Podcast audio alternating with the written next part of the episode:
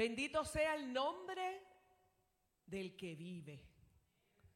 Qué bueno es encontrarnos una vez más en este lugar. Qué bueno es verle, sonreírnos, abrazarnos, orar juntos y juntas. Qué bueno es encontrarnos en este lugar maravilloso. Mira, esto es especial, esto es único. No podemos dar por sentado, ¿verdad? Que este lugar va a estar aquí. Digo, Dios quiera. Pero también tenemos que entender que es un privilegio y es un honor estar aquí hoy. Cuando tantas hermanas y tantos hermanos en otras partes del mundo no tienen el privilegio de estar en este, que ir y encontrarse en un solo lugar para alabar y adorar. Que cuando lo hacen, ponen y exponen sus vidas. Así que yo tengo que decir que es un privilegio venir aquí libremente con mis hermanos y mis hermanas bajo un techo, en un lugar tan lindo, para alabar y adorar al Señor. Así que con ese pensamiento te doy la bienvenida formalmente a esta tu iglesia, a la iglesia hispana de la comunidad, en donde realmente, más que una iglesia, somos una familia, somos una comunidad que nos amamos, que nos abrazamos en los momentos de tristeza, pero también en los momentos de victoria, en donde lloramos juntos y juntas, donde nos nutrimos, donde levantamos nuestra voz ante la injusticia, pero también alabamos durante las victorias. Así que con, esa algarabía, con, con, esa emoción, con esa eh, eh, eh, alegría, o con lo que quiera que hayas traído hoy, yo te invito a que busques en tu Biblia, de hecho, voy a estar utilizando la versión que tenemos en nuestros escaños.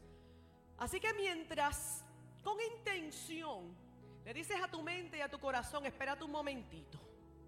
En este momento lo más importante, y ahí en tu casa, donde quiera que tú estés, que nos estés viendo, si tienes que buscar un lugar callado, privado para ti, hazlo.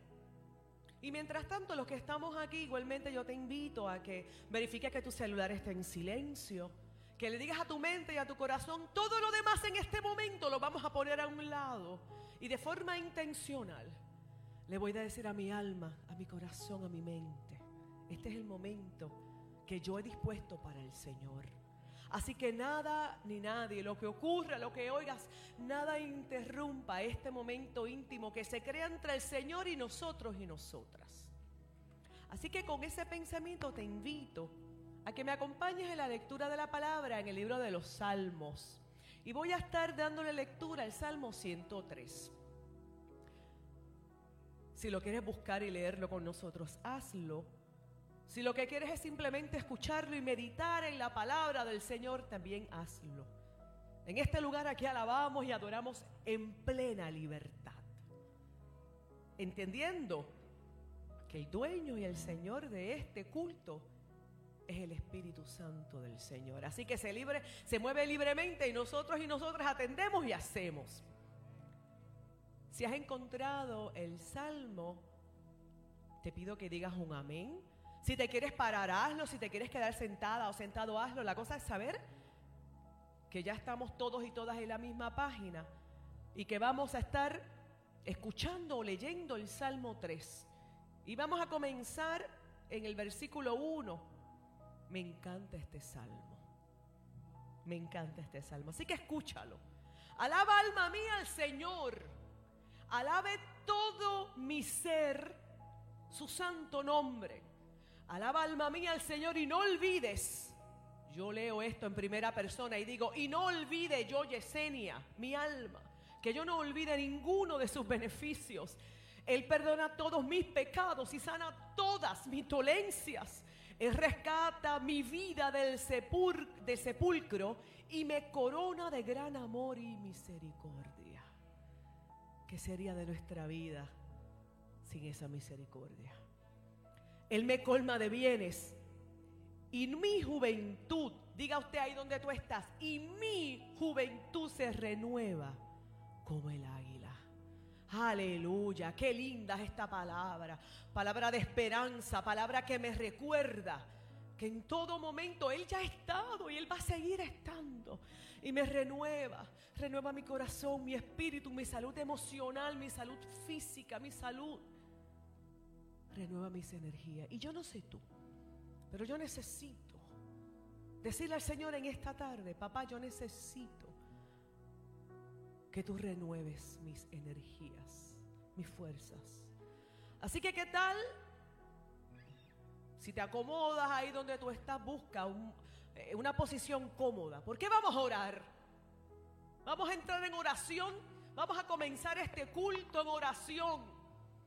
Así que, ¿qué tal si comenzamos dándole gracias al Señor? Y porque el Señor ha sido bueno. Es que el Señor ha sido bueno. Es que yo no me canso de decir bueno. Bueno, yo no sé tú. Miren, antes de seguir orando, yo veía un, un pedacito que el pastor puso en una de nuestras plataformas y me conmovió tanto. Porque él decía con una emoción, una convicción de que hoy va a pasar algo aquí. ¿Tú lo viste? Oye, y no es que no pase nada aquí todos los domingos. Pero yo no tengo duda que el Señor ha convocado a su pueblo, a la iglesia hispana de la comunidad en esta tarde, porque Él tiene algo especial para mí, Ara. Hay algo especial para ti en esta tarde. Y sabes que yo no me voy de aquí. Yo no me voy de aquí, yo voy a reclamar lo que el Señor tiene para mí en esta tarde. Lo que el Señor le ha dado al corazón de mi pastor en no sé cuándo y lo que el Señor hoy nos ha dicho una y otra vez. Así que yo te invito que con esa emoción, creyéndole al Señor Willy de que el Señor te trajo con una intención y que lo que tienes para ti, yo te invito a que tú cierres tus, tus, tus ojos, levantes tus manos y le digas, Señor, gracias. Ahí donde tú estás, dile gracias. Gracias porque tú has sido más que bueno, Señor. Porque yo no me merezco tu bondad, Padre mío, y tu bondad me persigue. Tu bondad me abraza. Tu bondad me levanta. Tu bondad me repara.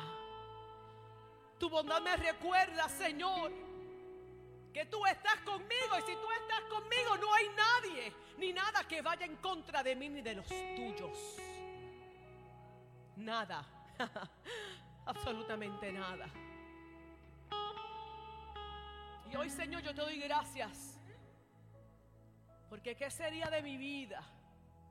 De la vida de los míos, Señor, si tu bondad no estuviese conmigo y en mí cada día. Y con tu bondad, tu misericordia. Y con tu bondad, tu gracia. Y con tu bondad, tu perdón. Señor, gracias, papá. Porque puedo venir delante de ti, Señor, así, así como soy, abrir mi corazón y decirte, Señor, perdóname porque es que yo te fallo. Y yo peco, Señor, aún sabiendo que es lo malo, Señor, perdónanos. Perdona, Señor, esos pensamientos, esos sentimientos, eso que he hecho, que no está alineado a tu propósito, pero también lo que yo no he hecho, Señor, que yo sé que tengo que hacer. Es que este culto, Señor, esta intimidad que se crea entre ti y esta congregación, Padre mío, o, o mi vida, es que no quiero que continúe, Señor, sin yo ponerme delante de tu presencia, decirte, Señor, perdóname a mí primero. Limpia hoy mi vida en este momento, Señor, porque yo quiero que tú sigas glorificándote en mi vida. Porque yo te necesito, porque yo reconozco, Señor, que yo necesito de ti hoy, ahora. Pero también creo, quiero crear espacios, Señor, en donde tu Espíritu, Espíritu Santo se mueva, Señor. Así que primero reconozco mi debilidad, mi pecado, Señor, delante de ti. Luego reconozco mi necesidad y mi dependencia porque te he probado y quiero más. Necesito más, Señor. En esta tarde, Padre mío, yo te pido, yo ruego que tú te muevas con poder aquí, aquí, Señor, y donde quiera que estén mis hermanos, donde quiera que esta palabra, que este culto llegue, Dios. Llega, papá, porque te necesitamos. Ahí donde tú estás, reconoce yo tengo necesidad de ti. Y como dice este himno hermoso que nuestra Valerie, nuestra hermana Valerie escribió, Señor, yo reconozco que yo quiero más. Y quiero más y no es egoísmo, Señor, es necesidad.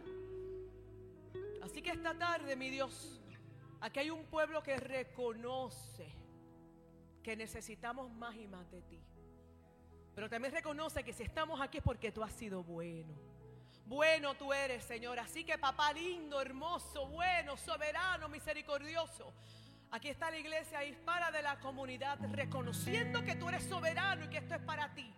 Pero sobre todo, Señor, reconociendo que tú eres bueno, que tú has sido bueno, que tú has sido bueno, Señor, y tú seguirás siendo bueno hoy, mañana y siempre, papá. Y por eso te damos gracias. En el nombre de Jesucristo te damos gracias. Aleluya. Bueno tú eres. Aleluya. sido bueno, Bueno, bueno, Señor. ha sido bueno.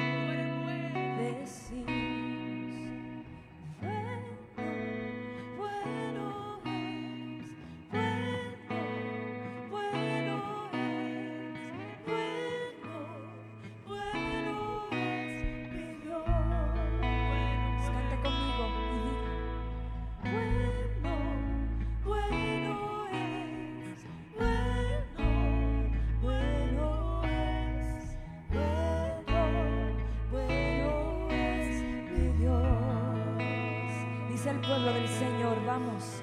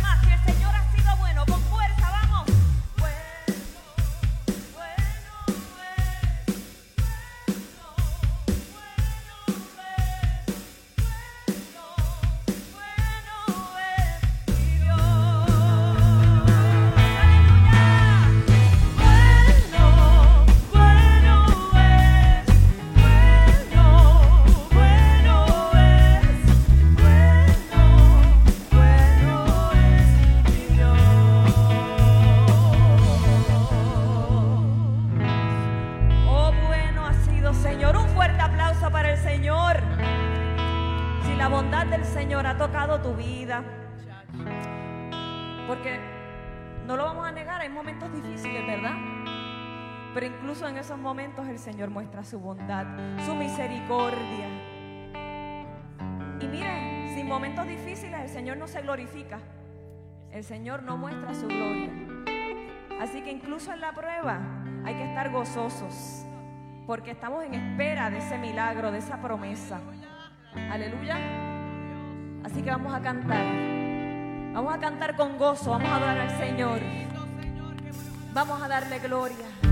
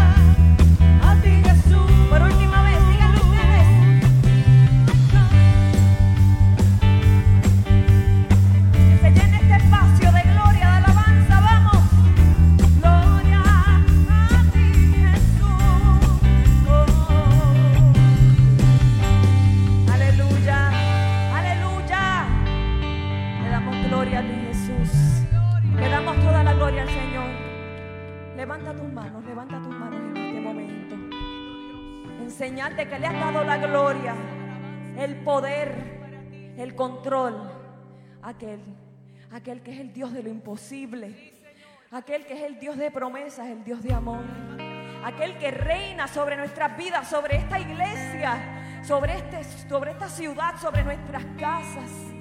Oh mi Dios, entra en este lugar.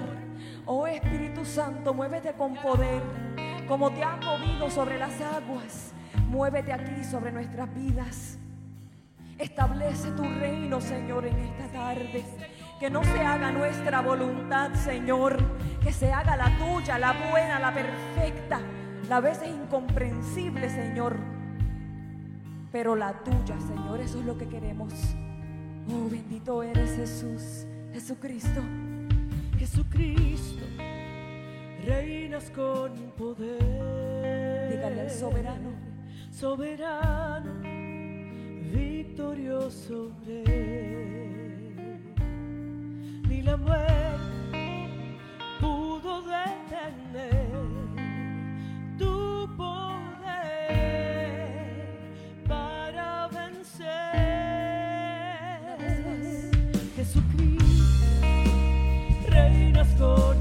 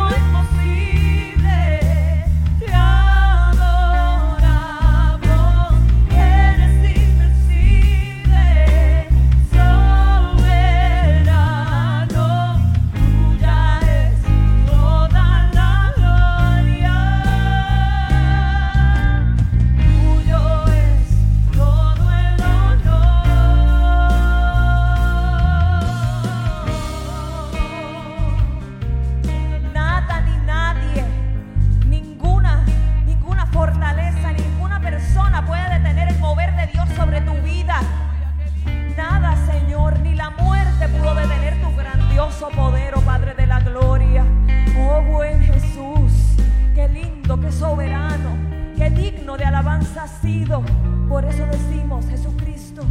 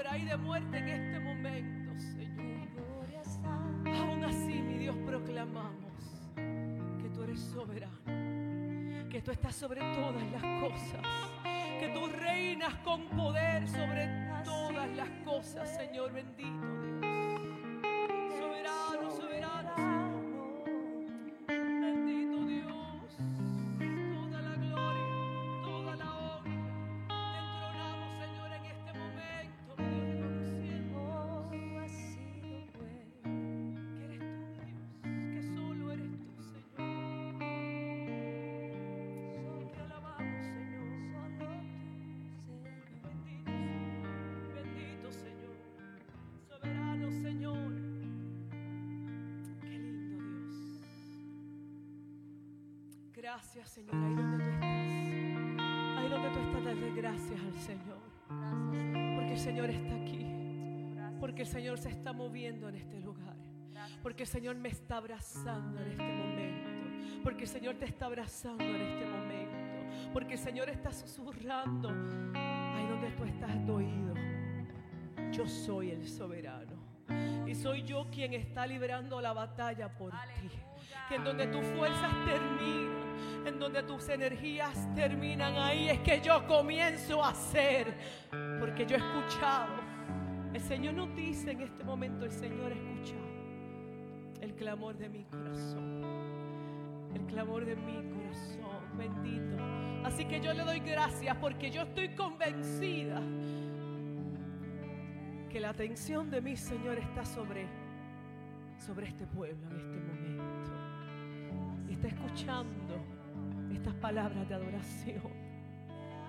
Está escuchando estas palabras honestas que dice el Señor, reconozco que eres soberano. Reconozco que tú reinas con poder. Y reconozco que te necesito en este momento. Que pareciera locura que en medio de esto que está ocurriendo, todavía puedo decir, reinas con poder soberano eres. Aunque el mundo diga, pero ¿cómo es posible? Que yo sabiendo lo que esta persona está pasando, está ahí en el templo, dice que tú eres soberano. Sí. Esta es la locura de la fe. Poderoso Señor. ¿Qué tal si en este momento me acompañas y cantamos que Jesucristo reina con poder? Y en este momento no solamente lo cantes, sino que te convenzas, que le digas al mundo, el Jesucristo por el cual yo estoy, esta- estoy aquí, reina con poder. Y reina con poder en mi vida. Eres soberano sobre todas las cosas y circunstancias. Bendito. Ni la muerte pudo detener tu poder vencer. Cántalo otra vez, una vez más. Jesucristo, reinas con poder Sobre mi vida, Señor. Es soberano, victorioso Rey. Ni la muerte pudo detener tu poder para vencer. Dios de lo imposible, te adoramos, eres invencible. Todo lo puedes, Señor.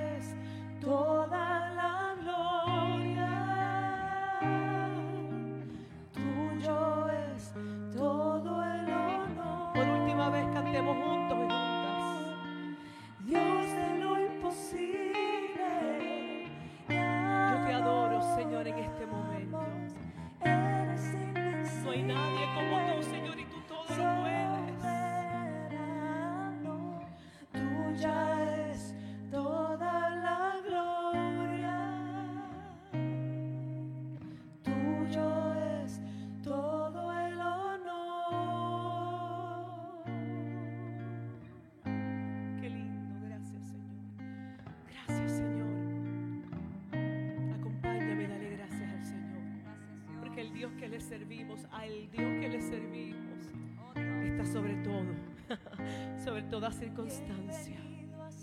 Qué lindo, Señor. Gracias, gracias, gracias. Porque hoy este pueblo recibe, recibimos, Señor, tu, tu abrazo, mi Dios. Y una vez más, Señor, estamos convencidas y convencidos de que tú estás sobre toda circunstancia. Aleluya.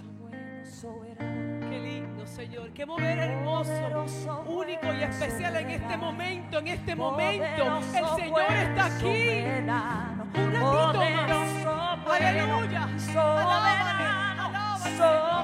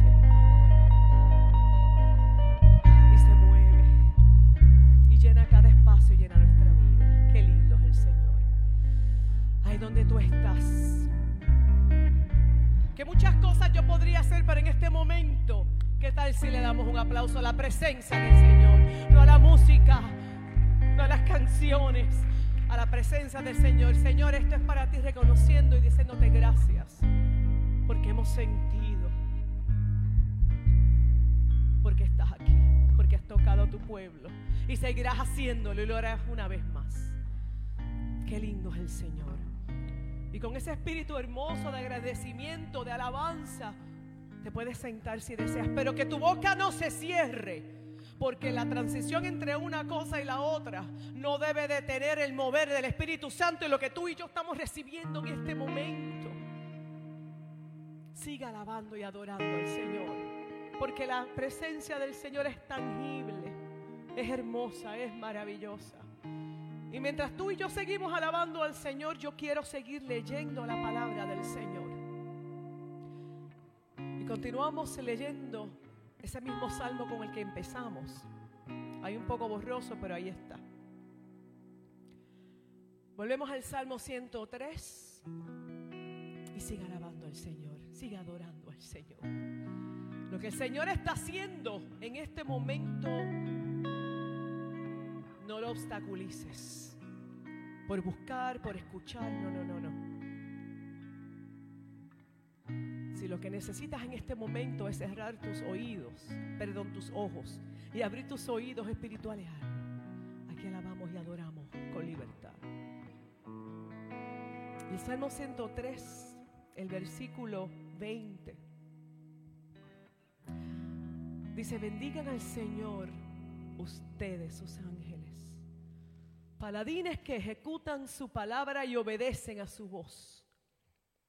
Bendigan al Señor todos sus ejércitos, siervos suyos, que cumplen su voluntad. Y porque cumplimos su voluntad es que estamos aquí. Bendigamos al Señor y bendigan al Señor todas sus obras en todos los ámbitos de sus dominios. Bendice alma mía al Señor. Es que no hay nada más delicioso y más sabroso que alabar al Señor. Es que no hay nada. Hemos probado otras cosas. Pero que no hay nada que llene mi alma y mi vida. Y esta llenura continúa conmigo. Y es lo que me sostiene en el momento difícil, en el momento de crisis. Es que no hay nada. No hay nada. Por eso es que amamos al Señor. Y porque amamos al Señor también venimos y damos también nuestro diezmo y nuestras ofrendas. Así que mientras ustedes se preparan y nos preparamos para dar nuestro diezmo, nuestras ofrendas, ya sea aquí, ya sea allí en tu casa, recordando que tenemos diferentes formas. Hay personas que lo preferimos electrónicamente y lo pueden hacer. En nuestro sitio web puede entrar a nuestra página iglesia hispanaboston.com y allí siempre van a encontrar en dónde dar.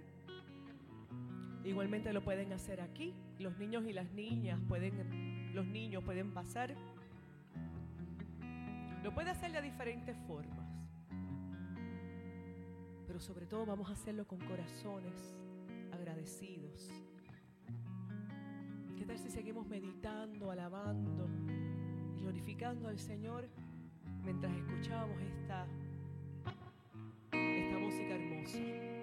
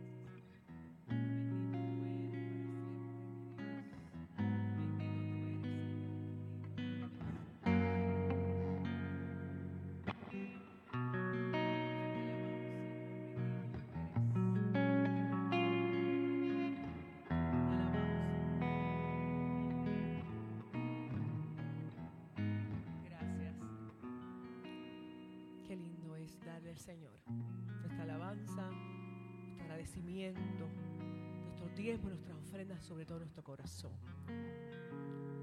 Mientras observo a los niños recogiendo los diezmos, pienso que es la parte que las personas que nos están viendo en las diferentes plataformas no ven.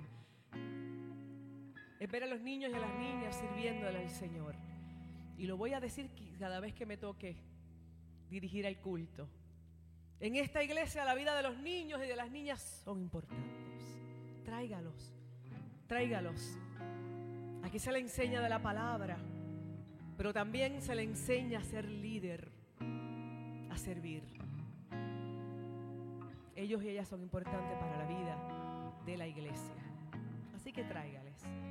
Mientras tanto, usted y yo vamos a ponernos de pie y vamos a darle gracias al Señor, porque el Señor ha sido bueno. Comenzamos el culto diciéndole al Señor gracias porque tú has sido bueno. Y le cantamos, tú eres bueno. Y el Señor sigue siendo bueno. Así que vamos a darle gracias ahí donde tú estás. Dile, Señor, gracias porque tú eres bueno. Gracias Señor porque tu bondad, mi Dios, sobreabunda en mi vida, en mi casa, en mi familia. Oh papá, gracias porque es que tú eres, tú eres tan bueno, Dios. Gracias Padre porque saboreamos tu bondad todos los días. Porque la vemos, Señor. Porque tú, Padre mío, no, no te limitas en bondades para con tus hijos, tus hijas, tu pueblo, papá. Gracias. Porque yo reconozco que yo no me merezco tu bondad, pero aún así, Señor, a ti te place, así que yo hoy te doy gracias.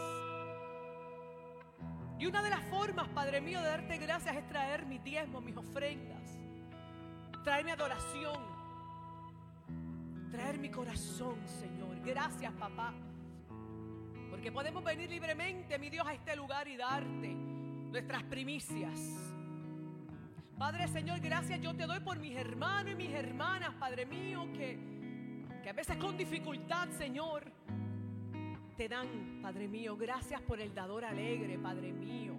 Gracias, Señor, por los corazones que se vierten, Padre mío, porque el darte no se limita a lo económico, Padre mío. Gracias por el que trae su corazón y su alma dispuesta a darte su mejor alabanza, Señor.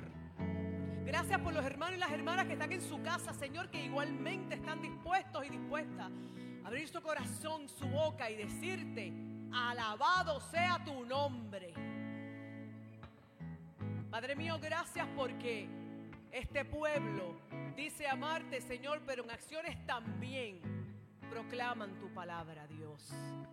Gracias, Padre mío, y gracias porque doy testimonio de que este dinero, Señor, seguirá siendo usado para ensanchar, Señor, tu reino aquí en esta tierra. Gracias, papá, gracias porque una vez más puedo decir que esta iglesia, este pueblo, esta comunidad saborea, Señor, las bondades de tu amor. En el nombre poderoso de Jesús, este pueblo dice, amén, gloria a Dios. Se pueden sentar, mira, que tu boca no se cierre esta tarde. Siga alabando y adorando al Señor. Qué lindo. Mientras tanto, le pedimos a los niños y a las niñas que pasen a sus clases. Y nuestro pastor va a estar con nosotros y nosotras. Así que estemos atentos y atentas. Como siempre les digo, verifique que su celular esté en silencio para que prestemos atención a lo que el Señor tiene para ti y para mí esta tarde. Que el Señor le bendiga. Amén. Gracias, Yesenia. Iglesia, ¿qué le parece si en este momento usted se pone de pie, saluda a la persona que está a su lado, le da la bienvenida, salga de su banca, dele un caluroso abrazo, una bienvenida a cada persona que está en este lugar. Sean todos bienvenidos a la iglesia hispana de la comunidad. Dígale, qué gusto verte, qué bueno es que estés acá. Y recuerde, dígale, Dios te bendiga. Eso es importante. Vamos a declarar, vamos a declarar bendición.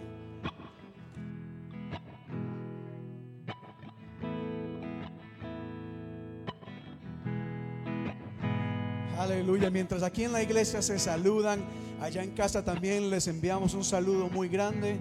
Muchísimas gracias por acompañarnos el día de hoy. Queremos saludar acá a todas las personas que nos siguen semana a semana. A ustedes les enviamos de parte de la iglesia hispana de la comunidad acá en Boston un saludo y un abrazo muy, pero muy grande. Y hasta allá donde usted se encuentra, también le bendecimos.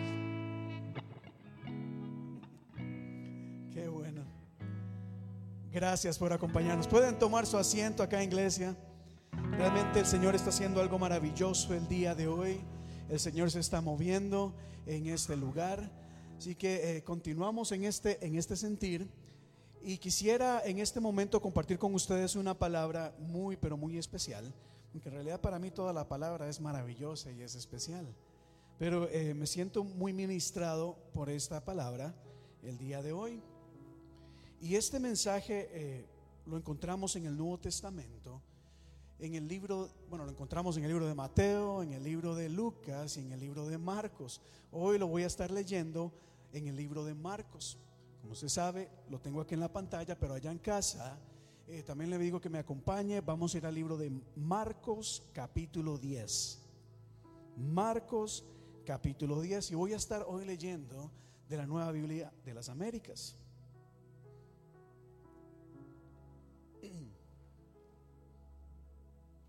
Y así como hemos dado gracias a Dios, así como hemos alabado y bendecido su nombre, también disponemos nuestra mente y nuestro corazón para recibir lo que Dios tiene para nosotros el día de hoy. Y dice la Biblia así. Entonces llegaron a Jericó. Y cuando él salía de Jericó, con sus discípulos y una gran multitud, un mendigo ciego llamado Bartimeo el hijo de Timeo, estaba sentado junto al camino. Cuando yo que era Jesús de Nazaret, cuando yo que era Jesús el Nazareno, comenzó a gritar y a decir, Jesús, hijo de David, ten misericordia de mí. Pero muchos le reprendían que se, para que se callara. Pero él gritaba aún más, hijo de David, ten misericordia de mí. Y Jesús se detuvo y dijo, llámenlo.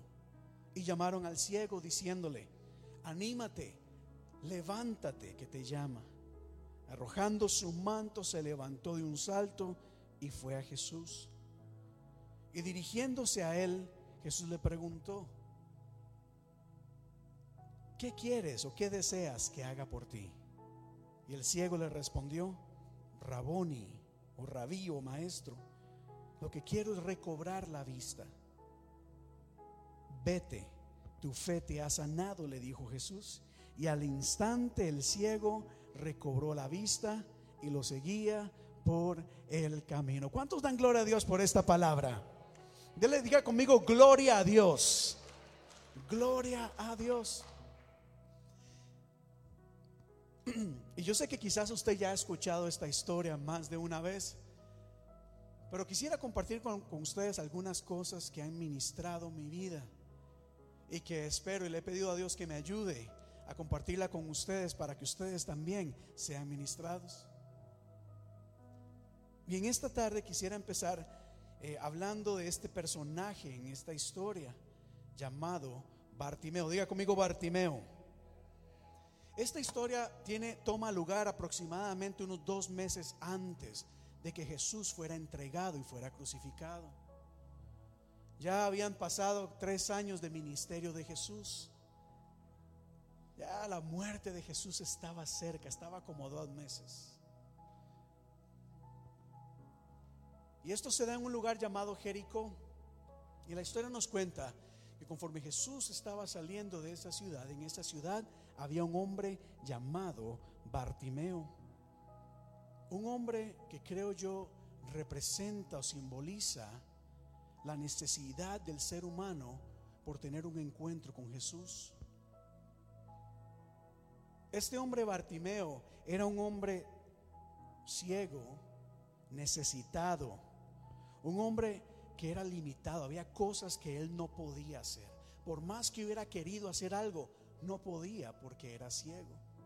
Habían cosas que él no podía disfrutar porque no podía ver. Bartimeo dependía de muchas otras personas para poder subsistir. Bartimeo casi no dependía de sí mismo, sino que dependía de los demás. Cuando hablamos de Bartimeo nos damos cuenta de que este hombre no tenía tal vez un gobierno o un programa del gobierno que le ayudara.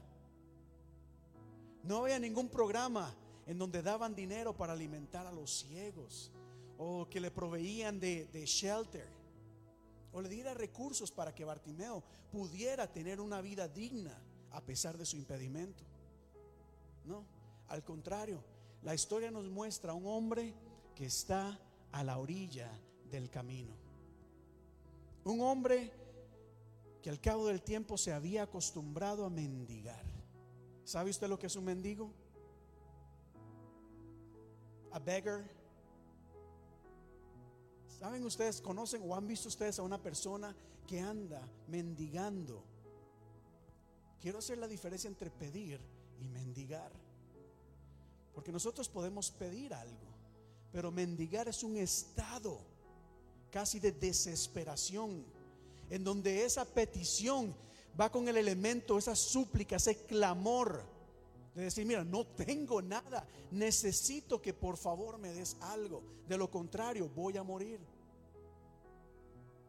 Había pasado mucho tiempo y ya Bartimeo se había acostumbrado a estar día a día mendigando. Su vida dependía de limosnas. Diga conmigo limosnas. Su vida dependía de la compasión, de la generosidad e inclusive hasta del sobro de las personas o lo que le sobraba a la gente.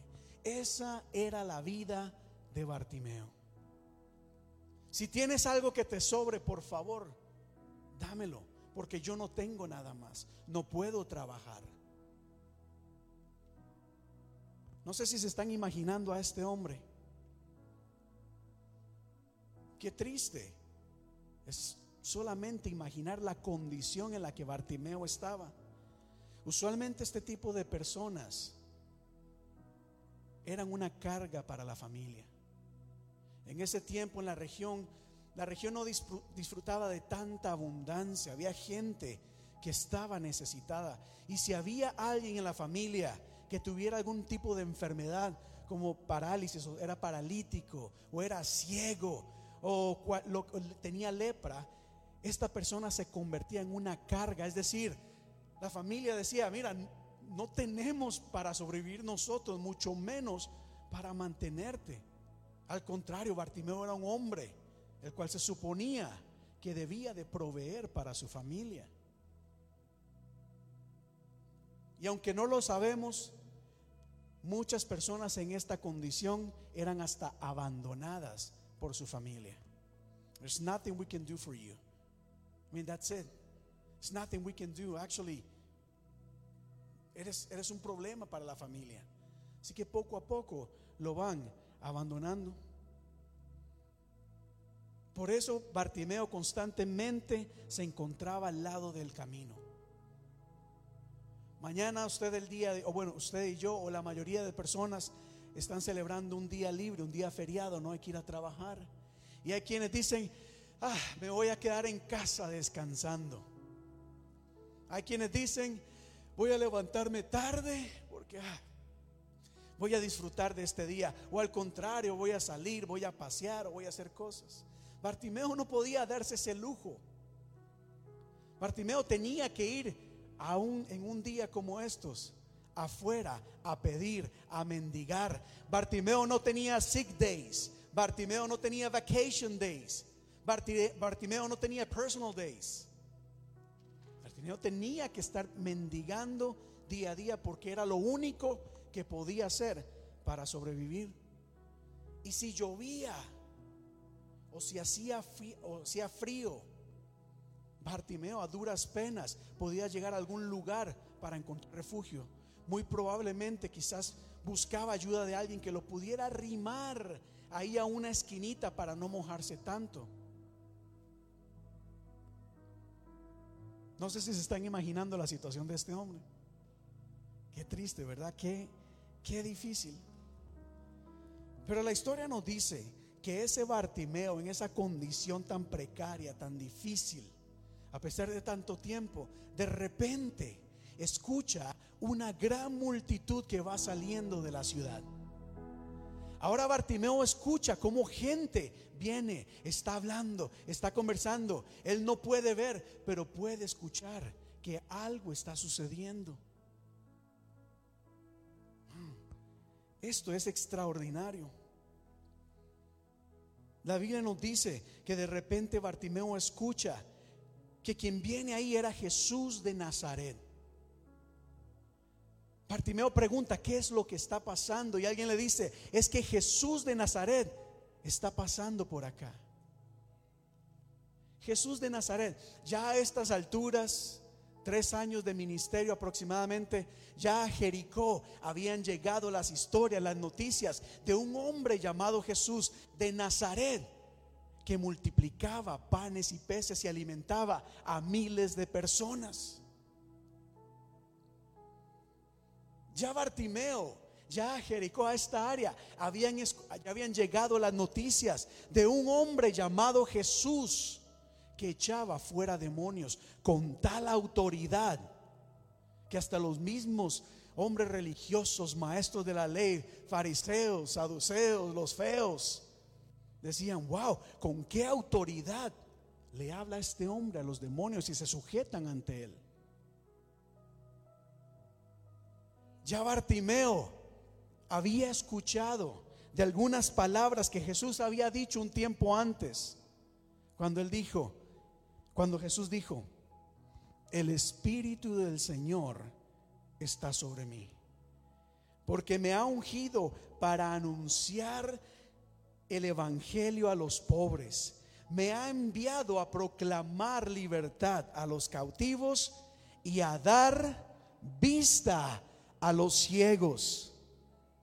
El Espíritu del Señor está sobre mí y me ha llamado, me ha enviado para poner en libertad a los oprimidos y a proclamar el año favorable del Señor. ¿Cuántos dan gloria a Dios por esto?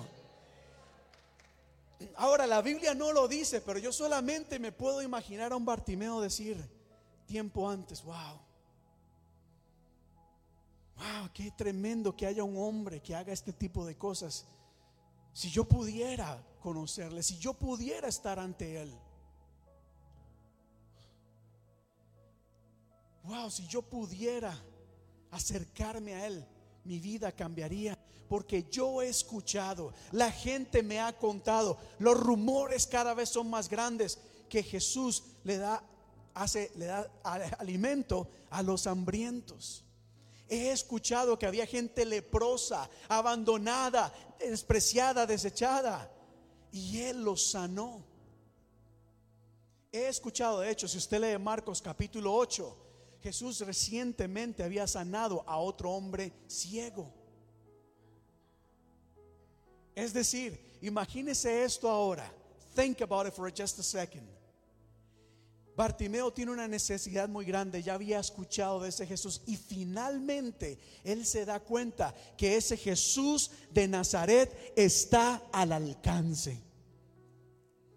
Ya Jesús de Nazaret no está a miles de millas de distancia. Jesús está al alcance. Jesús está cerca de donde Bartimeo se encuentra. Quiero que se imaginen esto por un momento. Y es por eso que cuando Bartimeo pregunta y se asegura, dice, ¿está seguro? ¿Quién es? Jesús. Pero ¿cuál es Jesús? Porque aquí hay muchos Jesuses. Jesús era un hombre relativamente común. Y alguien le dice, y David le dice, no hombre, es que el que viene ahí es Jesús de Nazaret. David, ¿estás, ¿estás seguro de lo que me estás diciendo? Sí, es Jesús de Nazaret. Cuando Bartimeo escucha esto, dice la historia que él empieza a gritar, que él empieza a decir, hijo de David, ten misericordia de mí. Él empieza a gritar, no hay mucho que él puede hacer. Lo primero que se le ocurre, lo que se le viene a la mente es, esta oportunidad yo no la puedo desaprovechar. Y empieza a gritar, Jesús, Jesús, hijo de David, ten misericordia de mí. Wow. Wow, esto es tremendo. Aquel Jesús que daba vista a los ciegos, aquel Jesús que hacía a los sordos oír, aquel Jesús que hacía a los mudos hablar, aquel Jesús que calmaba la tormenta, estaba ahí. Ese es el Jesús que está en este lugar. No cualquier otro Jesús. Yo no sé cuál Jesús te, has, te han vendido. Pero el Jesús que, está en este lugar y del que nosotros hablamos es el Hijo de Dios, aquel que ordena la tempestad que se detenga y la tempestad se detiene. Aquel que le dice a los espíritus inmundos, sal de ese cuerpo y esos demonios salen. Aquel que le dice a los enfermos, tu fe te ha sanado y los enfermos sanaban. Ese es el Jesús que está en este lugar en medio nuestro iglesia. Denle un aplauso al Señor. Ese Jesús está aquí. Yo no sé la situación por la que estás pasando, pero ese Jesús puede cambiar cualquier situación. Esas historias no quedaron en el pasado. La Biblia no es para guardarla en un museo, la Biblia es vida, es palabra, es poder de Dios que nos habla hoy en día y que nos recuerda que ese Jesús que fue ungido, enviado por Dios, para sanar enfermos, para traer libertad, es el mismo que está en medio de nosotros. Wow. Pero ocurre algo acá. Ocurre algo tremendo. De repente, conforme él empieza a gritar en medio de esa multitud, empezó gente a decir, Shh, hey, cállate, Shh, no grites más, silencio. Deja de gritar.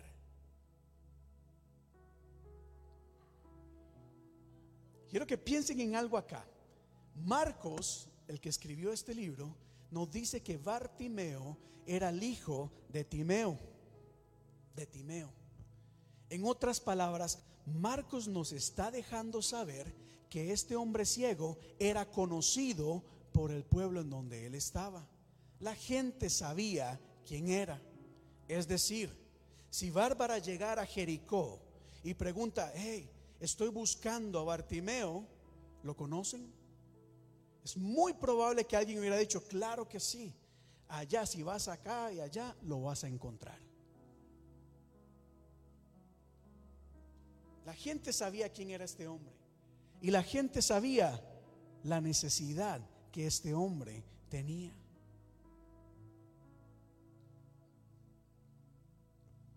Saben, sin embargo, a pesar de que ellos sabían lo que Bartimeo necesitaba, su condición tan precaria y lo que Jesús podía hacer,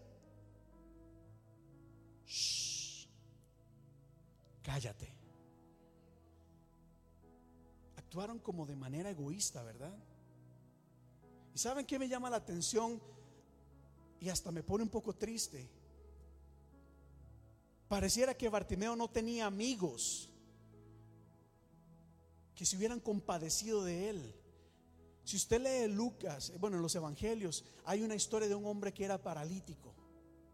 Y cuando Jesús estaba en una casa predicando y hablando, eso estaba lleno de personas. Y los amigos dijeron, wow, ahí está Jesús, Jesús puede hacer algo. Y agarraron a su amigo y lo llevaron hasta donde estaba Jesús. Y como no pudieron entrar, hasta un rotito hicieron en el techo y por ahí lo metieron.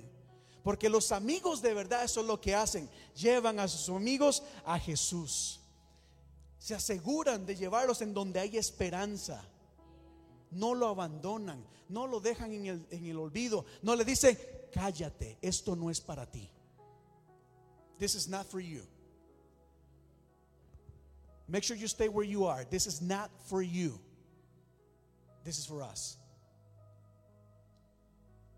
Bartimeo no tenía amigos, o si lo tenía, nunca se aparecieron. Y eso me da, eso me llena de mucha tristeza. Y quizás hasta nos llama la atención o nos hace pensar que muchas veces debemos de tener cuidado de no ser esas personas que en vez de guiar a la gente a Cristo, a una respuesta a su necesidad, le digamos, quédate en tu casa. Déjame, yo voy a la iglesia que ya yo me gozo, allá danzo, allá canto, allá recibo de Dios, pero tú, allá. Ellos lo reprendían. Y puse esta palabra reprender. Diga conmigo reprender. Porque hay algo que ocurre en esta historia. Y es que cuando Marcos escribe este, este mensaje, cuando utiliza la palabra reprender, esa es la misma palabra que Jesús utilizaba cuando reprendía demonios. Déjenme le explico. Esa palabra en el original era la usada para hablar con autoridad y decir, no más, te detienes, esto aquí para. Stop it now. Con autoridad. Esta palabra usualmente era la que Jesús usaba cuando le daba órdenes a los espíritus demoníacos. Cuando usted lee en la Biblia que decía Jesús reprendía a los demonios, esta era la palabra que él estaba usando con autoridad para decir, aquí esto se detiene, no avanza más. ¿Por qué les digo esto? Porque aquí hay algo que se está moviendo en el ambiente espiritual de Bartimeo. Aquí no era gente simplemente diciéndole, guarda silencio, habla más bajito. No, hay un poder que se está moviendo que quería impedir que Bartimeo pudiera tener ese encuentro con Jesús. Escuche esto acá, porque nosotros creemos en lo sobrenatural cosas que se mueven a nivel sobrenatural. Y aunque los espíritus del mal, aunque el diablo no sabe lo que va a acontecer, sí puede percibir lo que está sucediendo. Y el enemigo sabía que algo estaba ocurriendo. Cuando la gente le decía a Bartimeo, cállate, era el mismo espíritu que se movía cuando Pedro le dijo a Jesús, Jesús, no tienes que morir. No vamos a dejar que eso suceda. Recuerdan ustedes que Jesús le dijo, apártate de mí, Satanás. Pedro no se nos dice que Pedro estaba endemoniado. No se nos dice nada de eso. Pero cómo el enemigo trabaja de manera tan, pero tan like sneaky, que se mueve y utiliza muchas veces a personas para que la obra de Dios no llegue a cumplirse. Así que espiritualmente hablando, algo estaba ocurriendo que la gente le decía, detente, no sigas, esto tiene que parar acá, cállate. No era solamente un, como cuando uno va al cine, ¿verdad? Have you gone to the movies and see somebody just talking and talking? You're like, man, come on. Shh, this is so annoying. Por cierto, eso sí que es desesperante, ¿verdad? Entonces no era que ellos estaban diciendo, mira, por favor. Había algo que se estaba moviendo. Ellos lo reprendían. Le decían, cállate, cállate, cállate. Wow. Habían fuerzas, fuerzas espirituales que se estaban moviendo. Porque había algo en la atmósfera espiritual que podía percibir que algo estaba por suceder. Algo estaba por suceder. Y por eso el enemigo decía, ah, ah, esto no va a pasar acá. Esto no va a pasar acá. Y yo voy a hacer lo que tenga que hacer para que la obra de Dios no pase en ese lugar. Yo creo como yo creo firmemente que Dios quiere hacer cosas en nuestras vidas y quizás en tu vida, bueno, allá, los que nos están viendo, Dios quiere hacer algo en tu vida, pero asimismo el enemigo puede percibir lo que Dios hace y va a hacer hasta lo imposible para que tú te quedes donde estés. En este caso hubo gente que le dijo a Bartimeo, cállate.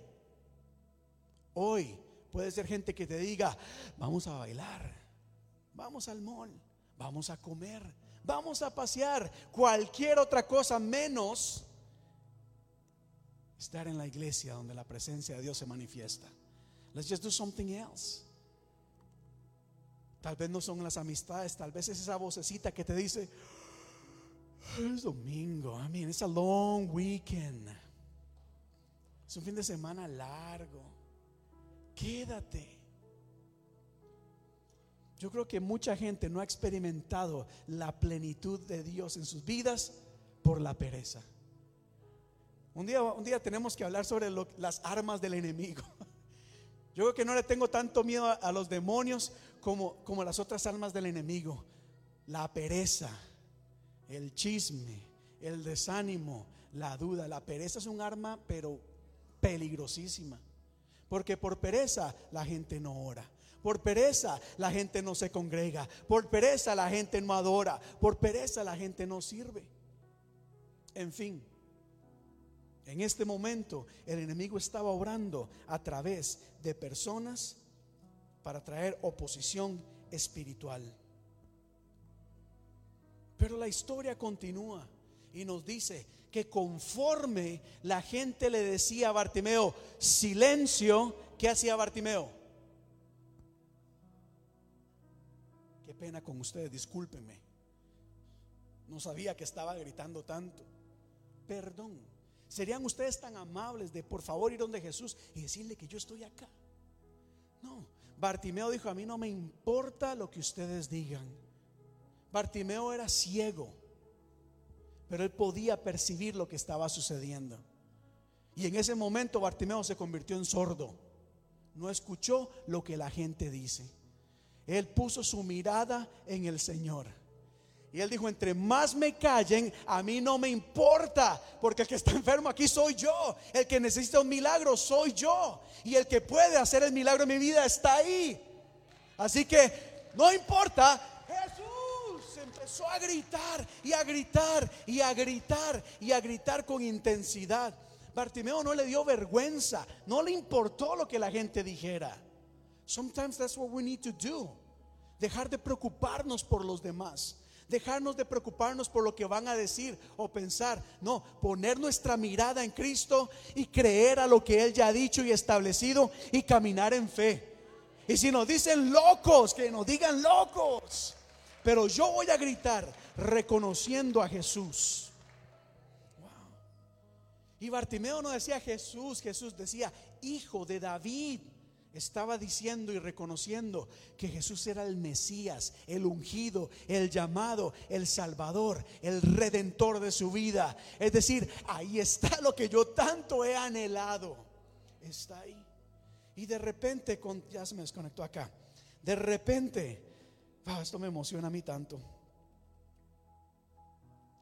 Me emociona muchísimo.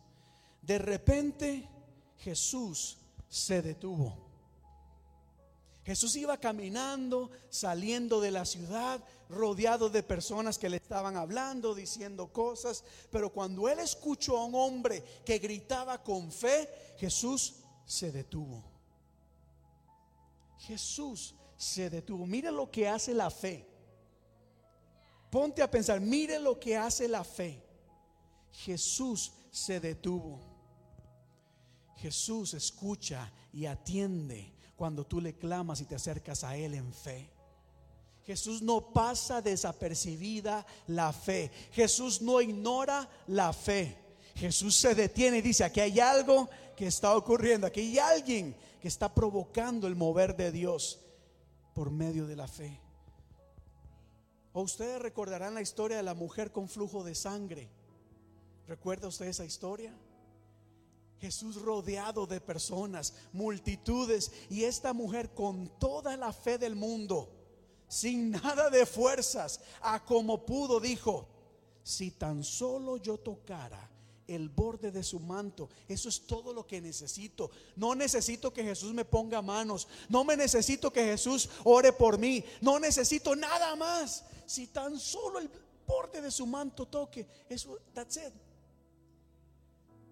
Y si no conoce la historia, la Biblia nos dice que como pudo esta mujer le tocó el borde de su manto y Jesús se detuvo y dijo, hey, ¿quién me ha tocado? ¿Quién me tocó? Eh, maestro, decían los discípulos, estás rodeado de gente, la multitud te está tocando por todo lado. No, no, no, no, no. Aquí hubo alguien diferente. Hubo un toque diferente. Porque hay gente que toca por interés. Hay gente que toca por las razones equivocadas. Pero hay gente que se acerca con fe, reconociendo que de aquí sale algo que nada ni nadie más puede ofrecer. Porque yo sentí poder salir de mí. Wow. Nosotros queremos una y otra vez sentir el poder de Dios. ¿Por qué no hacer que Dios sienta poder salir de Él alguna vez? ¿Se imaginan? Wow. Imagínense Jesús, yo sentí que alguien me tocó y poder salió de mí. Por la fe, hombres leprosos decían, Jesús, ten compasión de nosotros. Y por la fe fueron sanos. Por la fe llegaban soldados y decían, mira Jesús, tengo uno de mis em, sirvientes, siervos enfermos, enfermo. Ok, regresa a casa y cuando llegues todo va a estar listo, sano. O sea, es la fe la que marca la diferencia. Pero antes de avanzar acá, quiero que noten lo siguiente. Y pensé mucho en decirlo, pero lo voy a decir. Qué curioso es ver cómo Jesús, que todo lo sabe, que todo lo conoce, al caminar no fue donde estaba el ciego. Have you ever thought of that? ¿Se han puesto a pensar por qué Jesús no fue donde el ciego? Y tras de eso dicen, llámenlo. ¿a quién le hubiera quedado más fácil llegar donde la otra persona? Wasn't it easier for Jesus to come to the, to the blind man than having the blind man come to him? Mastica eso por un momento.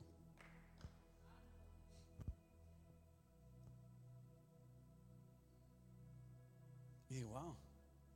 Y me puse a ver algunos de los, de los milagros de Jesús y me doy cuenta que en la gran mayoría de milagros de Jesús era la gente que se acercaba a Él.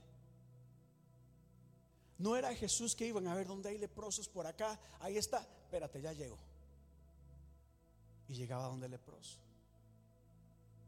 No era que Jesús iba donde estaban los enfermos, necesariamente donde estaba el enfermo en la cama.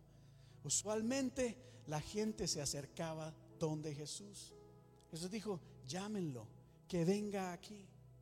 No porque Jesús era arrogante, no porque Jesús era creído, se daba de muy importante, aunque lo es, sino porque muchos de los milagros hay que entender que requieren de un paso de fe, que requieren de nuestra acción, que requiere que nosotros nos levantemos de donde estemos a pesar de la, de la condición y nos acerquemos a Jesús. Hoy en día estamos tan mal acostumbrados, tan mal mire, tan mal acostumbrados que estamos que ni a la iglesia queremos venir, queremos ver los mensajes desde la casa. Mire cómo estamos hoy en día tan mal acostumbrados que queremos experimentar la gloria de Dios desde la comodidad de nuestra casa, mientras estamos cocinando, mientras estamos comiendo, mientras estamos haciendo cualquier otra cosa, menos... Estamos tan mal acostumbrados que es más fácil decir cuánto puedo mandar, qué es lo que me están pidiendo, cuál cheque puedo escribir para recibir mi milagro. Estamos tan mal acostumbrados que es más fácil decirle a la gente, ora por mí, por mi milagro, que yo levantarme de donde estoy y por lo menos orar.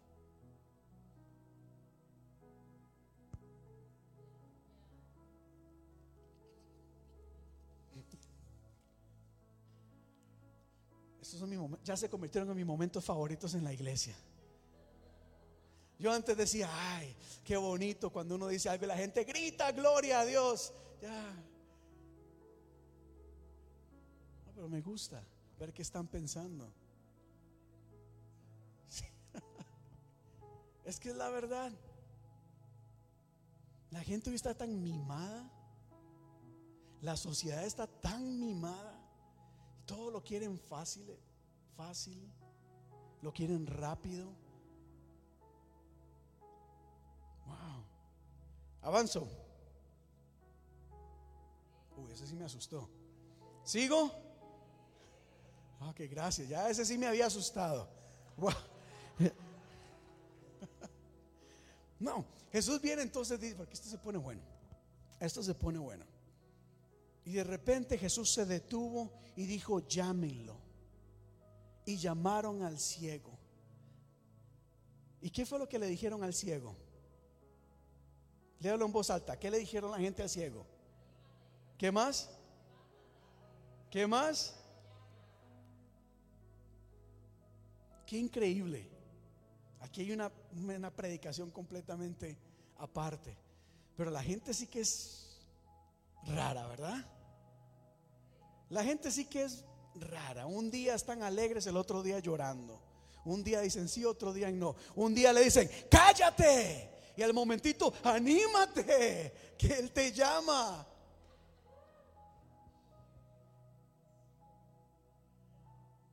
Wow.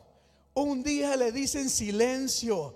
Estás molestando con tus gritos. Estás siendo un estorbo, una carga. Ahora le dicen que algo está por suceder. Y es que aquí es donde ocurre algo a nivel espiritual. Recuerdan cuando hablé de la palabra que ellos usaron, reprendían, es decir, causando que algo se detuviera espiritualmente hablando. Pero ahora Jesús habló. La gente hablaba y decía, cállate. Pero ahora Jesús dijo, ignora estas palabras. Mis palabras son las que valen. Y aquello que se movía detrás de ese pueblo, que estaba callando a Bartimeo, ahora cambia porque Jesús habló. Ahora Jesús dice, no, llámenlo, que venga a mí.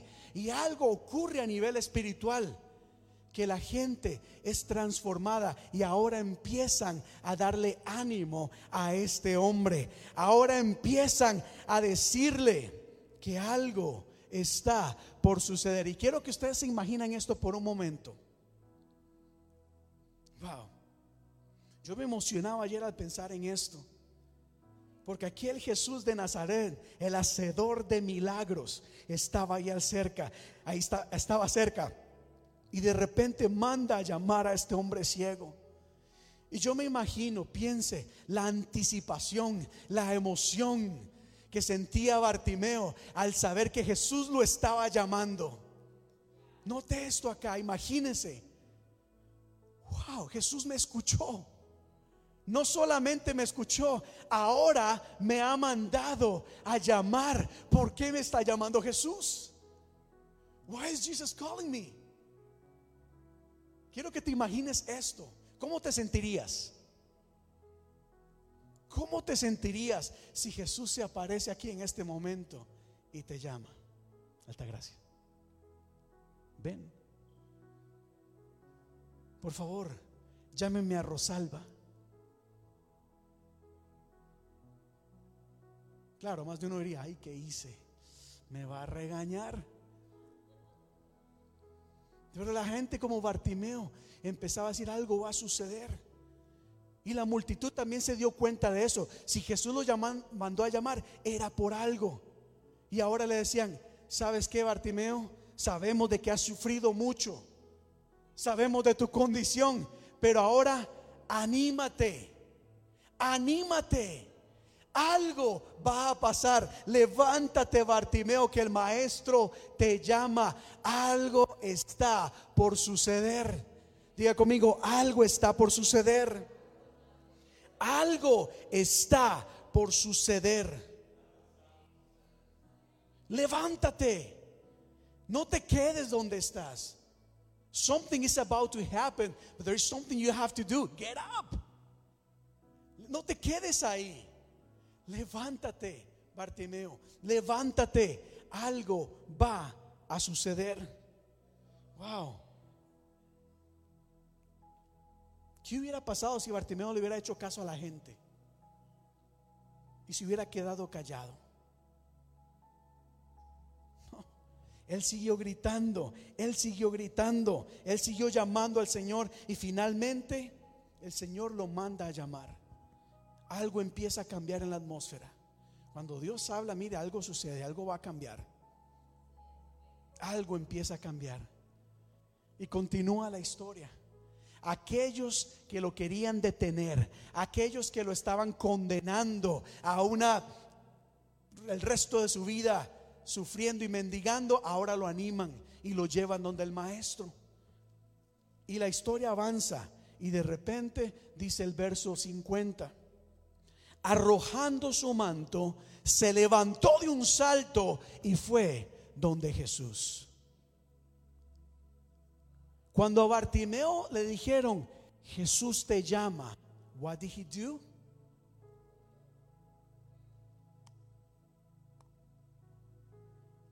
¿Cómo se levantó? ¿Qué se les viene a la mente cuando dice cuando dice se levantó de un salto?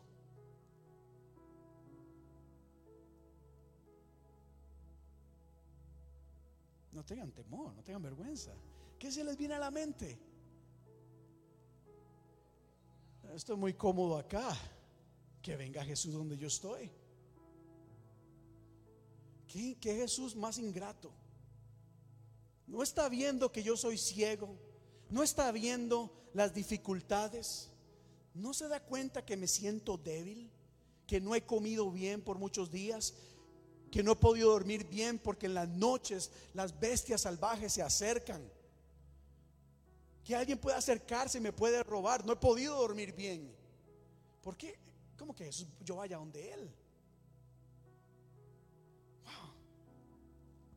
no se puso a pensar en lo que le iba a costar a él levantarse y llegar donde Jesús.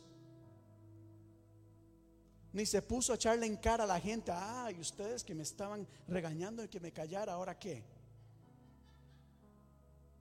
Ustedes. La Biblia nos dice que de un salto él se acercó donde Jesús. Él no perdió tiempo. Él no se quedó pensando mucho en las cosas. Él dijo, este es el momento y de aquí no lo voy a perder. De un salto fue donde Jesús, a como pudo. No sé si se tropezó, no sé si se cayó, no sé si se llevó a más de uno de por medio porque era ciego. Pero lo que sí sé es que a como pudo, tal vez está con el palo, decía, quítese todo el mundo de acá. Yo voy donde está el maestro. Yo llego. Él se levantó y se fue hasta donde llegó Jesús. Pero este verso tiene algo acá interesante. La Biblia nos dice que Bartimeo, antes de dar ese salto, se despojó de su manto. Diga conmigo el manto. El manto en la Biblia representa muchas cosas. Ya vamos a predicar sobre esto. Pero acá el manto, hermanos, cuando Bartimeo se quita su manto, él está haciendo a un lado. Él está dejando atrás. Él está renunciando a lo que era o significaba su protección. Recuerda, Bartimeo era un, mendigo que estaba en la calle y el manto era lo que lo protegía de la tormenta, del viento, del sol. Era su protección. Y Bartimeo dijo, no, no dijo, se lo quitó. Dejó atrás lo que él pensaba que era lo que lo iba a proteger de ahora en adelante. Él dejó atrás su propiedad. Quizás era lo único que tenía. Él no podía darse el lujo de decir, esto se me quedó acá. Y me compro otro. Con lo que recoja de limosna me compro otro. Él no podía darse ese lujo. Eso era uno de sus tesoros. Ese manto era de él. Y repito, quizás lo único que tenía. Pero aún así, cuando Jesús lo llamó, él de un salto dijo, esto que es mi propiedad, mi protección, quizás puede llegar a ser un estorbo. Así que me lo quito. El manto representaba aún su identidad. Ese manto no era un manto lujoso, era un manto harapiento. Harapiento se dice. Sí, ya me entienden, ¿verdad? Sucio. Era un manto que describía quién era él. Era un manto en donde quizás ahí era donde guardaba su sustento. Las, las limosnas que recogía, llegaba y lo guardaba acá. Él era ciego. Si lo dejaban un sombrero ahí al frente, se lo llevan. Quizás se lo guardaba acá. Pero Bartimeo dijo, esto no es, esto no es lo más importante para mí. Es quizás lo que me da protección en este momento, lo, que, lo único que me queda, lo que me da identidad. Pero cuando Jesús me llama, esto queda atrás. Y él lo arrojó, se lo quitó. Digo que no me estorbe, porque hay algo nuevo que está por suceder. Y ese manto ya no lo voy a volver a usar. Eso no lo voy a volver a usar. Y quizás el milagro que estás esperando va a requerir de que dejes atrás algo que crees que es tan importante para ti y hasta de mucho valor. Hay cosas a las que nos hemos aferrado tanto que hasta realmente ponemos en una balanza mi milagro o mi mi milagro o mi carrera mi milagro o mi dinero, mi milagro o mi reputación, mi milagro o el rechazo de las amistades, en fin. No te voy a decir qué hacer, sí te voy a decir lo que Bartimeo hizo. Y fue que de un brinco él se despojó de lo único que tenía para acercarse a Jesús. ¿Cuántos dan gloria a Dios por eso? Dijo, nada me va a detener. Nada me va a detener. Y la historia concluye acá, con este momento en donde, ay, Jesús siendo Jesús. Esas historias que nunca entenderé de Jesús. Finalmente llega Bartimeo y Jesús le pregunta, ¿qué quieres que haga por ti? Think about it. Cualquiera de nosotros podríamos asumir en este momento que lo más que un ciego necesita o desea es un pollito frito. No. Uno podría asumir, bueno, ¿qué, ¿qué pregunta hace Jesús? ¿Qué pregunta hace Jesús? No tiene sentido alguno. Pareciera, según nuestro entendimiento. Pero ay, Dios es tan maravilloso. Dios nos enseña. Y muchas veces pide de nosotros que demos ese paso de fe y ese testimonio de confesar delante del mundo qué es lo que necesitamos de Dios. No tengas vergüenza de nada. Jesús sabe lo que necesitas. Pero es importante también el confesar delante de Dios, el presentar delante de Dios nuestras cargas, nuestras necesidades, la petición. El Señor lo sabe. Pero no tengas temor, vergüenza de nada. Dile, Señor, necesito que me ayudes con esta situación. Y finalmente, el, hombre le dice, Señor, lo que necesito, lo que deseo, lo que más anhelo es recobrar la vista. Y Jesús le responde, pues vete, que tu fe te ha sanado. Tu fe te ha sanado. Tu fe te ha sanado. Tu fe te ha sanado. Tu fe ha provocado que lo que más necesitas y anhelas en este momento se haga una realidad. Y dice la Biblia que al instante el ciego recobró la vista y a partir de ese momento empezó a seguir a Jesús. A partir de ese momento siguió a Jesús. No se olvidó, siguió a Jesús cada vez más, dando testimonio de lo que Dios había hecho en su vida. Y yo me imagino Bartimeo yo me imagino, si hubiera un evangelio de Bartimeo, él quizás hubiera dicho, la gente no creía en mí. La gente hasta quería impedirme que yo me acercara a Jesús. La gente me exigía que me callara. Pero aún así Jesús escuchó mi clamor. Aún en medio de la multitud, Él escuchó se dio cuenta de lo que yo tanto necesitaba e hizo el milagro que yo tanto anhelaba. Cierra tus ojos por un momento, por favor.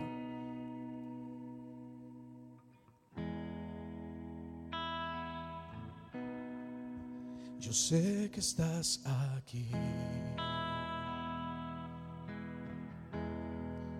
Siento tu caminar. Te mueves entre el pueblo. Trayendo sanidad.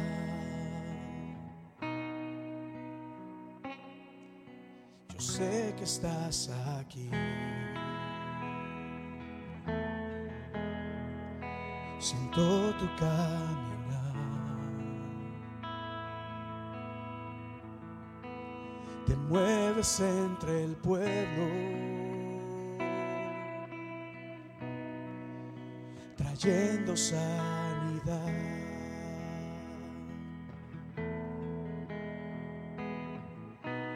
Con mi fe te alcanzaré.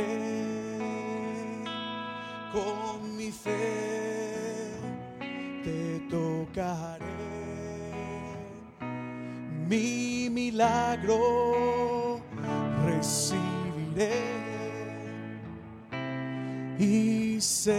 Que transformado yo seré. Con mi fe con mi fe te tocaré, con mi fe te alcanzaré, te alcanzaré. Mi milagro recibiré y sé que transformado yo seré. Iglesia, quiero que sepas que el Señor está en este lugar. Quiero que sepas que el Señor está en este lugar. Que Dios conoce la situación por la que estás pasando. Dios lo sabe a la perfección. Pero el día de hoy estoy acá. No ignorando tu necesidad. Estoy acá para animarte en el nombre de Jesús. Para darte ánimo.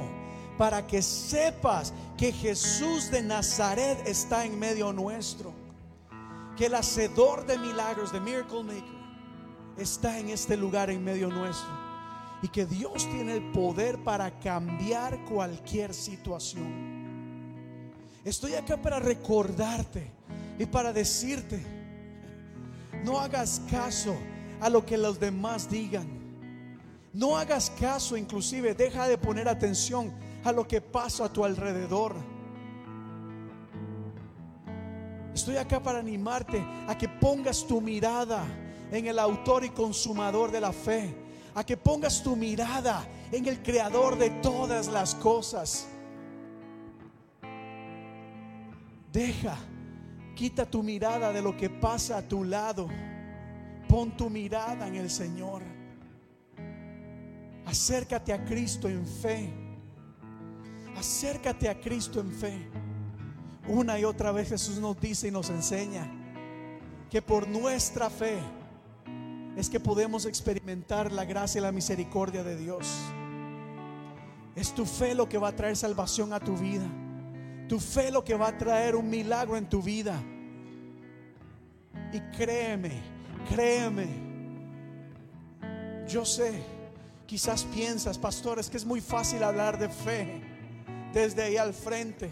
Pero cuando uno vive lo que yo estoy pasando es muy difícil.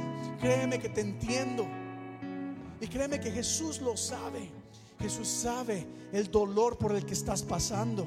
Jesús sabe lo que hay en tu corazón. Jesús sabe la angustia, la preocupación, el dolor de la enfermedad. Quizás el desánimo al que han pasado los años y nada sucede. Dios lo sabe, pero hoy estoy acá para darte ánimo, para decirte levántate, que el Señor te está llamando, que el Señor te está diciendo, ven a mí, ven a mí. ven a mí, que los milagros existen, que los milagros son reales. Ven a mí. Iglesia, hoy te digo, ven a Jesús. No te estoy invitando a que pases al altar. No te estoy invitando a que vengas, que yo voy a orar por ti. No, te estoy invitando a venir a los pies de Jesús. Ven a Jesús. Ven a Jesús. Jesús es la respuesta. En Jesús encontramos paz. En Jesús vas a encontrar esperanza. En Jesús vas a encontrar un camino diferente. En Jesús encuentras sanidad. En Jesús encuentras fortaleza. En Jesús encuentras bendición. En Jesús los milagros ocurren. Ánimo, ánimo, recibe ánimo en este momento, iglesia. Ánimo. No pierdas la esperanza. No te rindas. No te des por vencido. No te des por vencida. Cree, continúa creyendo en el Señor. Que los milagros ocurren con mi fe. Y con mi fe te alcanzaré. Con mi fe te tocaré. Mi milagro recibiré. Y sé que transformado yo seré. Una vez más con mi fe te alcanzaré. Con mi fe te tocaré. Mi milagro recibiré.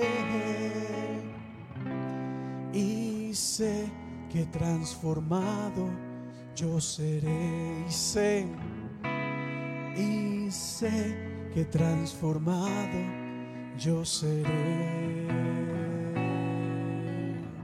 Gracias Padre amado por la obra que estás haciendo en este lugar. Gracias Padre amado porque estás trayendo paz. Estás trayendo paz a corazones angustiados. Gracias Padre amado porque estás sanando corazones heridos. Estás sanando corazones llenos de dolor. Gracias Padre amado, porque tú estás dando nuevas fuerzas el día de hoy. Estás renovando fortaleza. Gracias Señor, porque estás bendiciendo familias, estás bendiciendo personas, estás cambiando situaciones. Gracias Padre amado, porque estás trayendo libertad el día de hoy. Gracias por lo que está sucediendo. En el nombre de tu Hijo amado Jesús, decimos amén y amén. Amén, iglesia. Si puede darle un fuerte aplauso al Señor, démoselo en este momento. Póngase de pie, por favor, en este momento. Aleluya, amén. Ánimo, iglesia, ánimo. Ánimo. Anímate. Anímate. No todo está perdido. En Cristo siempre hay esperanza. Sonríale a la persona que está a su lado. Dígale, anímate, ten ánimo, cobra ánimo. No dejes que nada te desanime. No lo dejes. No dejes que nada ni nadie te desanime, iglesia. Aleluya. Dios es bueno y para siempre es su misericordia. Aleluya. Pues bueno, bueno, iglesia, habiendo dicho eso y estando de pie dando gracias a Dios por la obra que Él ha hecho en nosotros y lo que está haciendo, porque Dios está haciendo algo en, tus en tu vida, de eso estoy seguro. Eh, antes de concluir esta reunión, como habíamos anunciado la semana pasada, eh, y ustedes lo saben, tristemente alrededor del mundo hay gente que está sufriendo y padeciendo en gran manera. Y nosotros no queremos ser como esa gente que ignoraba, que sabían que había un ciego en medio de ellos, pero ignoraba el dolor, que ignoraban, la angustia. El día de hoy, como les había dicho, anunciado, queremos recoger una ofrenda especial para enviar a tanta, tanta familia en necesidad allá en el país de Turquía. Nosotros lo hacemos a través de nuestra denominación, la Iglesia Unida de Cristo y Global Ministries. Así que nuestro aporte va a ser enviado para ayudar a tantas personas. Así que ahí donde usted se encuentra en este momento, cierre sus ojos. Y yo acá en este momento apelo o acudo a la compasión y la generosidad en cada uno de nosotros. Yo sé que la situación está difícil, pero hay que saber y reconocer que más difícil está la situación de tantas personas, no solamente en Turquía, sino alrededor del mundo. Y nosotros queremos poner nuestro granito de arena y decir presente, aquí estamos para ayudar. Vamos a recoger una ofrenda el día de hoy. No importa la cantidad. Lo que importa es realmente nuestra mano, nuestro corazón y diciendo queremos ayudar. Y para recoger la ofrenda lo podemos hacer de, de, diferentes maneras. Pueden pasar aquí adelante y poner una ofrenda aquí extra o lo pueden hacer a través de en la parte de atrás tenemos lo que es, lo puede hacerlo por tarjeta, puede escanearlo o en sus bancas hay un QR code que usted puede escanear y puede ahí mismo lo va a llevar a nuestra página de la iglesia. Y le invito a que usted con, con compasión, con amor, usted esa ofrenda de amor hacia Él. Tome un momento, saque su teléfono, escanee y diga, este va a ser mi granito de arena. Lo vamos a hacer para ayudar a todas estas personas. Y mientras usted pone su ofrenda, mientras usted pasa la parte de atrás o por internet cuando lo haga, gracias, gracias, gracias, gracias a ustedes. Allá en casa también les animamos. Mire, iglesia, yo sé que esto no es fácil. Yo sé que no lo es. Pero es, es un sacrificio que estamos haciendo para ayudar a muchas personas en necesidad. Y esta ofrenda la vamos a hacer, no para que el Señor nos multiplique a nosotros, sino para que lo multiplique a fin de ayudar a muchas personas. Ustedes saben que son miles y miles las personas que están sufriendo. Pero mientras usted lo hace, vamos a elevar una oración, todos juntos como iglesia. ¿Qué le parece mientras la gente continúa pasando allá en sus casas?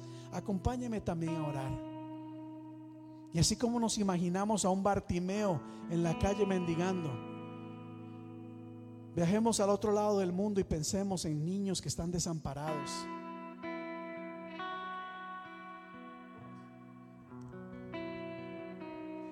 Oremos, imagina tantos niños que están desamparados.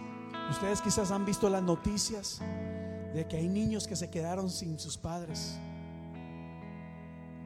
Ya no tienen hogar, no tienen nada. Elevemos una oración todos juntos, por favor, como iglesia. Pero hagámoslo, yo sé que siempre lo hacemos, pero Él les anima a que lo hagamos con la fe de saber de que Dios escucha nuestro clamor. Y vamos a poner a cada persona en las manos de Dios. Los niños, los ancianos, todos los que están sufriendo. Ayúdenme a orar, por favor, allá en casa. Vamos a orar.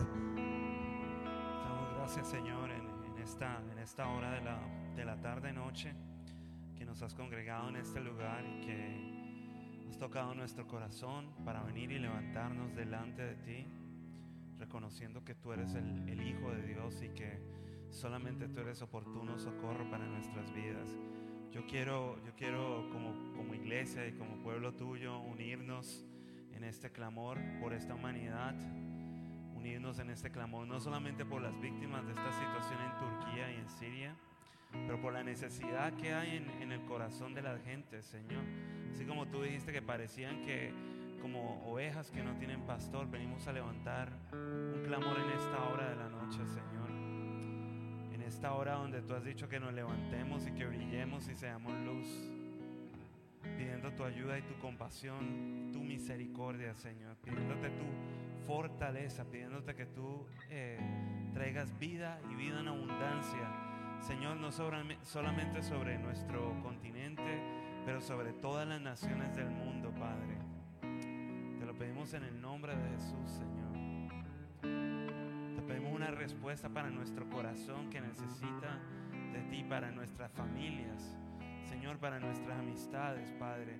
El toque que solamente puede venir de ti, Padre. Te lo pedimos en el, en el nombre de Jesús y te damos gracias porque sabemos, Señor, que tú funcionas, que tú eres efectivo, que tú resuelves y aclaras nuestra confusión, nuestra necesidad y traes respuestas sobre nuestro porvenir.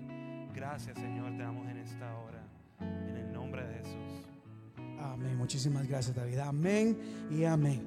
Iglesia, muchísimas gracias por esta ofrenda tan maravillosa. Dos cositas más y quedamos despedidos. Número uno es recordarles este próximo domingo, el que viene, nosotros todos los años en la Iglesia Hispana La Comunidad tenemos un domingo en donde nos reunimos después del servicio para dar un reporte financiero. Aquí hacemos las cosas con transparencia y, y claridad. Toda ofrenda que usted da se mantiene un récord, lo tenemos claro. Y una vez al año nos reunimos con la iglesia y les dejamos saber qué hacemos con su dinero, qué hacemos con sus ofrendas, con sus diezmos, con todo lo que usted da. Abrimos un espacio para que ustedes hagan preguntas y digan, pastor, ¿qué pasa? ¿Qué pasó con la ofrenda que recogimos? ¿Qué, qué pasa con tal y tal ofrenda? Es un espacio para que hagan preguntas. Así que el próximo domingo, después del servicio, nos quedamos un ratito más acá para, para hablar y explicarle lo que nosotros hacemos. Repetimos, aquí somos una iglesia que queremos hacer las cosas con transparencia. ¿Lo quiere anunciar usted? Y si no, le recuerdo también de que este viernes, eh, último viernes del mes, cerraremos este mes aquí con un tiempo de oración a las 8 de la noche, de 8 a 9 y 30. Les invitamos a que vengan, pasemos, pasemos un tiempo de oración, de búsqueda de Dios.